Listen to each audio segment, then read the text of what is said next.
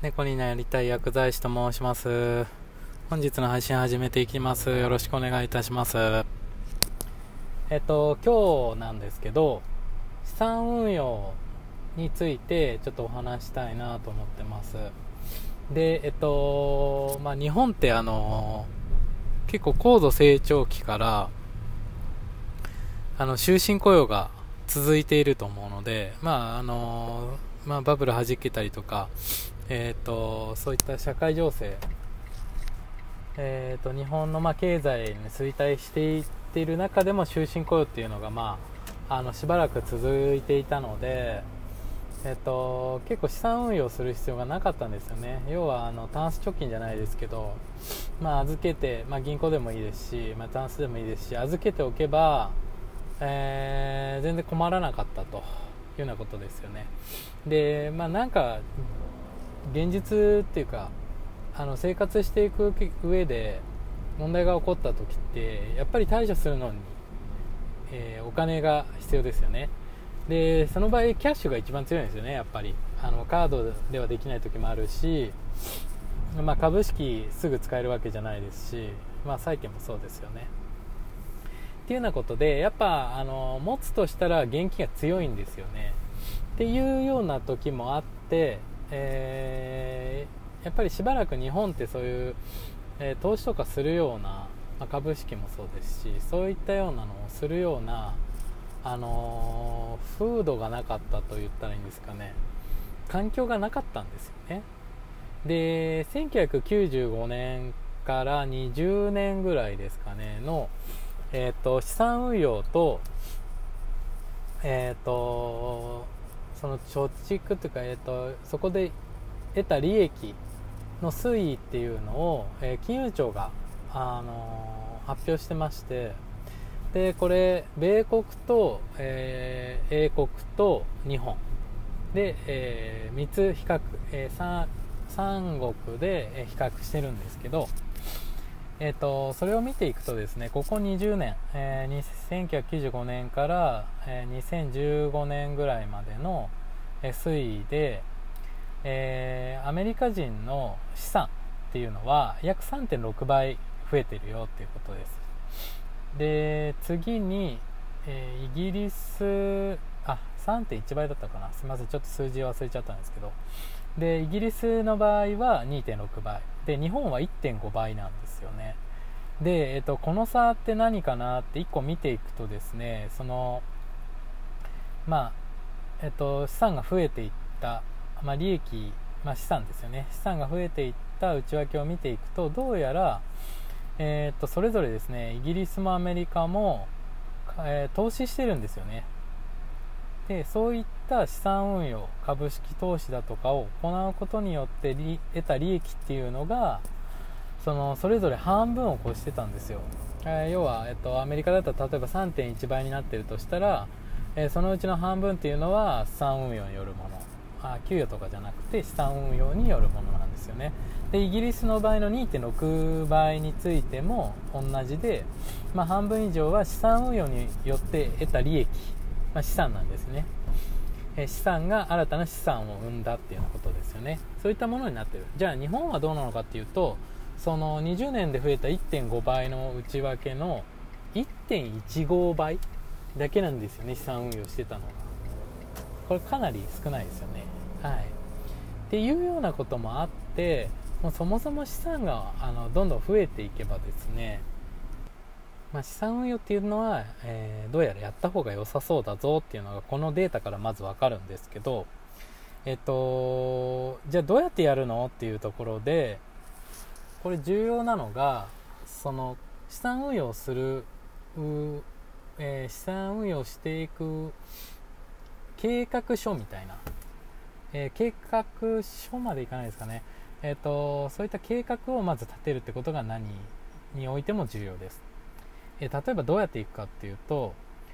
えー、現金として残すものの、えー、割合と、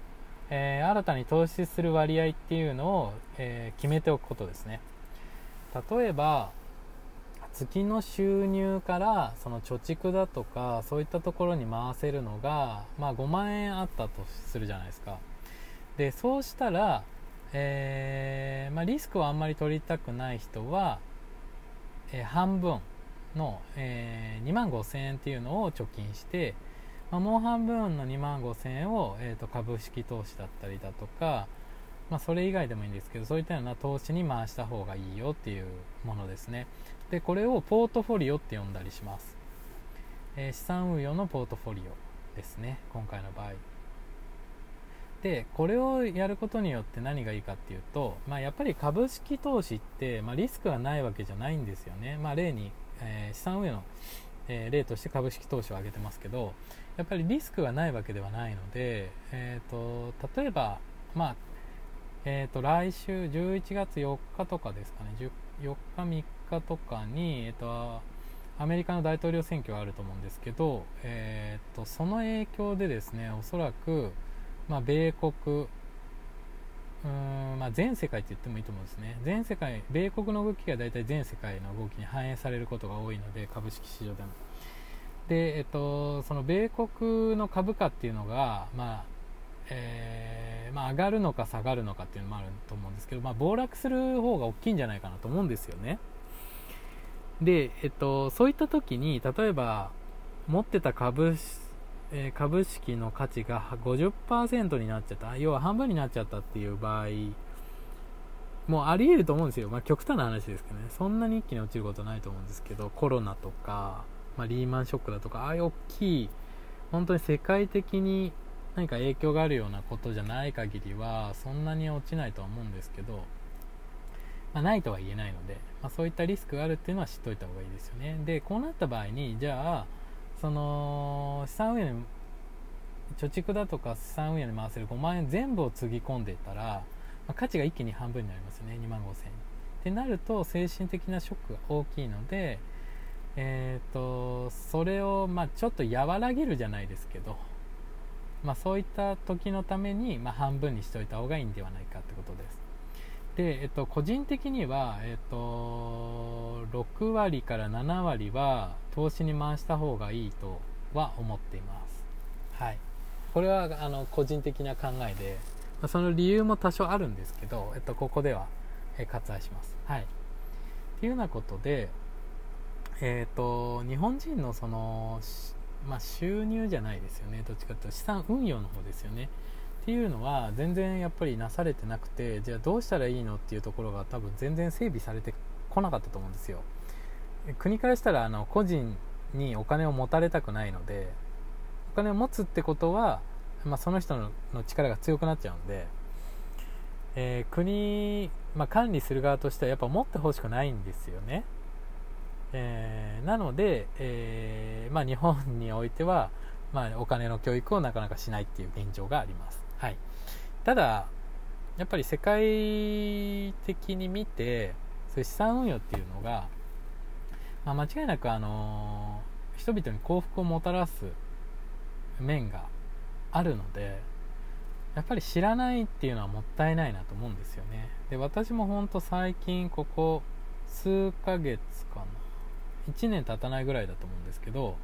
そういった、えっと、例えば積立 NISA だとか、えー、それこそあの投資信託って呼ばれるようなものをやったりして、まあ、株式投資もやったりして株式投資をやってるんですけど、えー、やっぱりそのお金についてどんどん知っていくことでその投資すること自体が怖くなくなるんですよね。今までってよく分かんなかったから怖いよっていうようなことで、まあ、以前のあの放送でも取り上げたと思うんですけど知らないってことは怖いっていう気持ちを増幅させて、まあ、嫌いに近いような感情になるよっていうようなことを言ったんですけどやっぱりお金のことについてもそうであすいませんちょっと途中になっちゃったんですけど、えっとまあ、そういった資産運用とかをやっていった方が、まあ、間違いなくいいなって面が非常にあるので、まあ、これを機にぜひ始めて始めてみるって言い方おかしいですね。えっ、と、まあ、おか、お金、資産運用に関する勉強っていうのを始めた方がいいんじゃないかなと思います。で、今って、まあ、書籍もいっぱいあるんですけど、まあ、どれ選んでいいかわかんないですよね。で、ネット見ても情報が溢れすぎて、えどれ見たらいいかわかんないっていうのはあると思うんで、えっと、一番のおすすめ YouTube ですね、正直。YouTube で、えっと、結構ご自身で投資された結果をグラフとかできちんと説明したりしてる方もいらっしゃるので、はい、そっちの方がま学びやすいんじゃないかなと思うんですよね、えっと、知らない言葉がいっぱい並んでる活字よりもあのウェブもそう、えー、ホームページもとかブログとかもそうですけどとかあの書籍もそうですけど、えっと、よくわかんないこと活字でいきなりやろうと思うとよく知らない言葉もいっぱい出てくるしその都度調べてまたやってみたいな。でよっぽどそれ知りたいって思わないと続かないんですよね。なので、えっと、個人的には動画を見ることをお勧めします。でその中で分かんない言葉があったら調べるっていう方が、まあ、断然早いかなと思うのでちょっと読む気しないな調べる気しないなでもお金のこと知りたいし資産運用したいっていう方はぜひ YouTube 動画を探してみるといいと思います。結構いっぱいありますので。ということではいちょっとあの話は飛び飛びになってしまって申し訳ないんですけど今日の配信は終わりにしたいと思います、えー、ぜひ、えー、資産運用して、えー、自分の自由な時間っていうのを生み出した方がいいんじゃないかなと思ってます。はい以上です。ありがとうございました。